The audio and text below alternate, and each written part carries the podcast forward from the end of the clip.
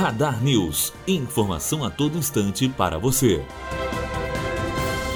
Bolsonaro diz que acredita mais na polícia de Minas do que na Polícia Federal. Em entrevista à rádio Jovem Pan no Hospital Albert Einstein, São Paulo, o candidato do PSL ao Planalto disse que estava abusando e que sabia que poderia ser alvo de um ataque.